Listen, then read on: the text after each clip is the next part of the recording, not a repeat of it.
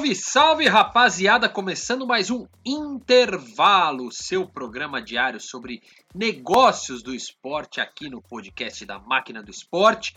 Eu estou aqui junto com Augusto Dallavecchia. Hoje você, hoje eu, na verdade, substituo Mariana Stocco, que hoje não está conosco. Tudo bem, seu Augusto? Tudo bem, Eric, graças a Deus por aí. Tudo certo, tudo em paz. Lembrando sempre que o intervalo é um oferecimento do grupo End to End.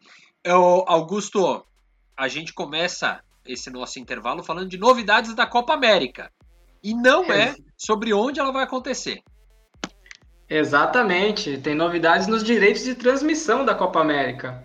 A Disney adquiriu os direitos de transmissão da Copa América e irá transmiti-la em TV fechada via Fox Sports e ESPN para todo o Brasil.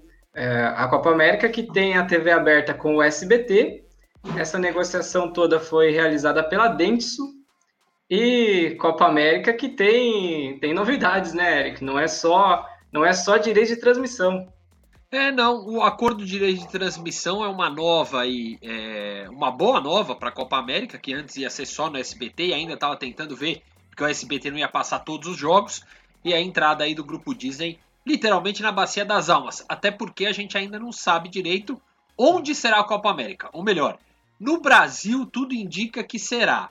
Agora, onde no Brasil vai ser a Copa América é a grande discussão. É, existe um movimento ali dentro da Comebol para fazê-la em algumas cidades do centro-oeste brasileiro, é, e afinal ainda se quer que seja no Rio de Janeiro. Mas aí a gente vai entrar em briga política, a gente vai entrar em várias discussões até se definir é, onde será a final do torneio. Lembrando que ele acontece pre, é, previsto para acontecer dia 10 de julho a final, então até lá tem muito tempo, considerando que 12 dias antes do evento a Copa América já mudou de sede pelo menos três vezes ao longo desse mês. Então tudo podemos esperar, tudo pode acontecer e o governo também espera a CBF para definir, ou formalizar o convite e aí sim poder dar início à organização do evento. E falando em CBF, Eric, a Neo Energia acertou com a CBF para ser a nova patrocinadora e exclusiva do futebol feminino do Brasil. A marca irá não só estampar uma de suas marcas da holding, Neoenergia, na camisa da seleção brasileira de treinos, como também irá patrocinar todo o futebol feminino do Brasil, com o apoio ao Brasileirão Série A e ao Brasileirão Série B feminino tava quicando esse patrocínio exclusivo da seleção feminina. Até hoje não entendo porque nenhuma marca tinha se apropriado disso. É tão óbvio, mas só agora a Neo Energia entrou e entrou é, é, crescendo, vinha já, né, anunciando nos últimos três dias, usando as redes sociais da CBF para dizer que vinha o patrocínio, e hoje anunciou, falando em esporte é, feminino, quem também usou, vamos dizer assim, o prestígio de outro para para promover o, o, esporte feminino foi a Vivo. Ela usou o Rafael Nadal para criar nova campanha feita pela Agência África é, para trazer o, o, a discussão sobre é, o esporte feminino e as mulheres praticando o esporte. Né? Uma parceria ali é, de publicidade fez com que agora, né, que vem o, o Roland Garros, a Vivo iniciou uma campanha é, em que o Nadal é, apoia uma menina para ser uma jogadora de futebol. Enfim, o Master, hein, Eric? Enfim, o Master. De quem? Do Fluminense. O Fluminense anunciou a Betano como nova patrocinadora Master do clube. A empresa irá patrocinar o clube pelos próximos dois anos e substituirá a Betmotion, uma outra casa de apostas que detinha o patrocínio do Fluminense, não no Master, mas era a, a patrocinadora de casa de apostas exclusiva do clube. O acordo foi celebrado por 16 milhões de reais e vai ajudar muito os, o caixa do Fluminense. Vai ajudar e vai encerrar uma espera né, de quase três anos. O Flu que estava sendo um patrocinador master, conseguindo esse patrocínio finalmente, né? E aliás, o mercado está agitado. Eu até ouço fogos aqui ao fundo, Augusto Dallavecchia. É. É, quem anunciou hoje um pacotão, e na verdade, seja quem acompanha a máquina do esporte já viu ali, a gente já vinha falando disso, a Caixa. A Caixa anunciou uma nova confederação esportiva patrocinada, a Confederação Brasileira de Skate. Caixa já patrocinava o atletismo, já patrocinava a ginástica, o Comitê Paralímpico Brasileiro e a grande novidade no evento grande, que até participou o presidente Bolsonaro, ele falou sobre a Copa América também lá no evento, mas a Caixa, que era o tema central dessa cerimônia, anunciou 82 milhões de reais em patrocínios. O skate entrou agora nessa lista. O skate vai ganhar 6 milhões e 400 mil reais por um prazo de um ano de patrocínio se junta às confederações que têm um ano de contrato. A de atletismo, né, também um ano mais 16 milhões, e também a, a, o Comitê Paralímpico, que é um ano com a Loterias Caixa e 24 milhões e 700 mil reais de patrocínio. Quem tem o contrato, o único contrato longo desses, dessas confederações é a ginástica, que fechou por quatro anos, 30 milhões de reais, e, curiosamente, o Pedro Guimarães, presidente da Caixa, usou o evento para dar aquela alfinetadinha, para relembrar aí o, o, investimento feito no governos, nos governos anteriores, governos do PT, que manteve-se até no, no governo Temer, de patrocínio ao futebol. Ele relembrou várias vezes durante a, o evento que a Caixa não foi feita para patrocinar o futebol, e sim as, as entidades que precisariam disso. Exatamente. E entramos no prêmio Máquina do Esporte, Eric. Opa, é... tem mais finalista na tua lista aí, é?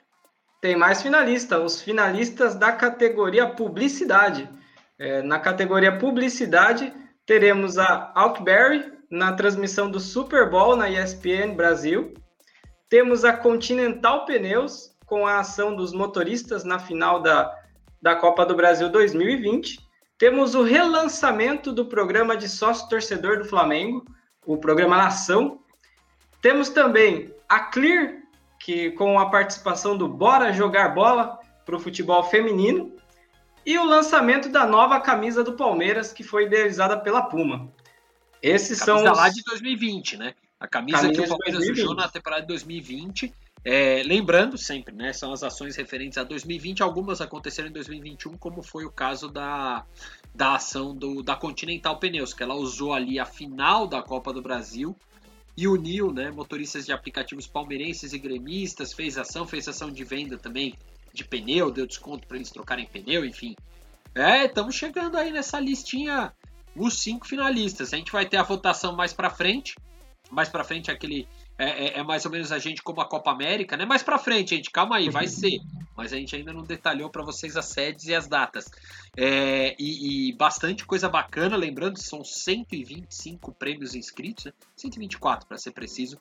É, e a gente está passando aí, né? Augusto está trazendo para a gente os cinco finalistas por categoria. Nos próximos dias serão 35 concorrentes. Ali só um ganha em cada categoria pelo voto popular e também haverá o júri técnico. Pode ser que o mesmo vencedor para as duas categorias, né, para a mesma categoria no popular e no técnico, mas a gente quis fazer essa distinção porque às vezes você vai ter que brigar literalmente contra a torcida do Flamengo e aí seria muita injustiça. Mas conte, E amanhã tem o relacionamento com, os, com o fã. É a categoria relacionamento com fã, que está bem concorrida, hein, Eric?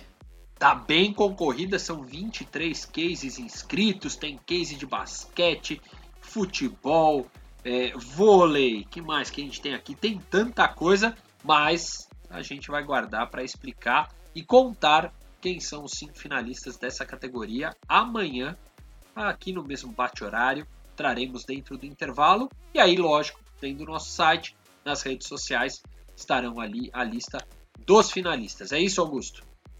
Era isso. E que dia hoje, hein? Que dia o dia tá cheio. É bom que essa semana começou ainda é terça-feira. Talvez tenha sido isso pela semana ser curta. Tem gente que vai ter feriado quinta e sexta, não é o nosso caso.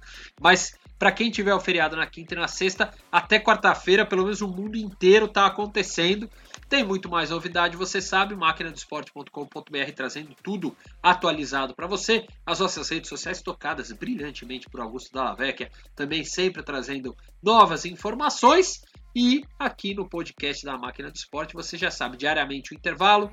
Às terças-feiras tem o, o, o jogo rápido alternado com maquinistas. Aliás, o jogo rápido a gente teve hoje. Né? Se você está aí ouvindo a gente, volta um, uma publicação anterior é o jogo rápido, a entrevista que eu fiz com o Gabriel Ferrari da Subway.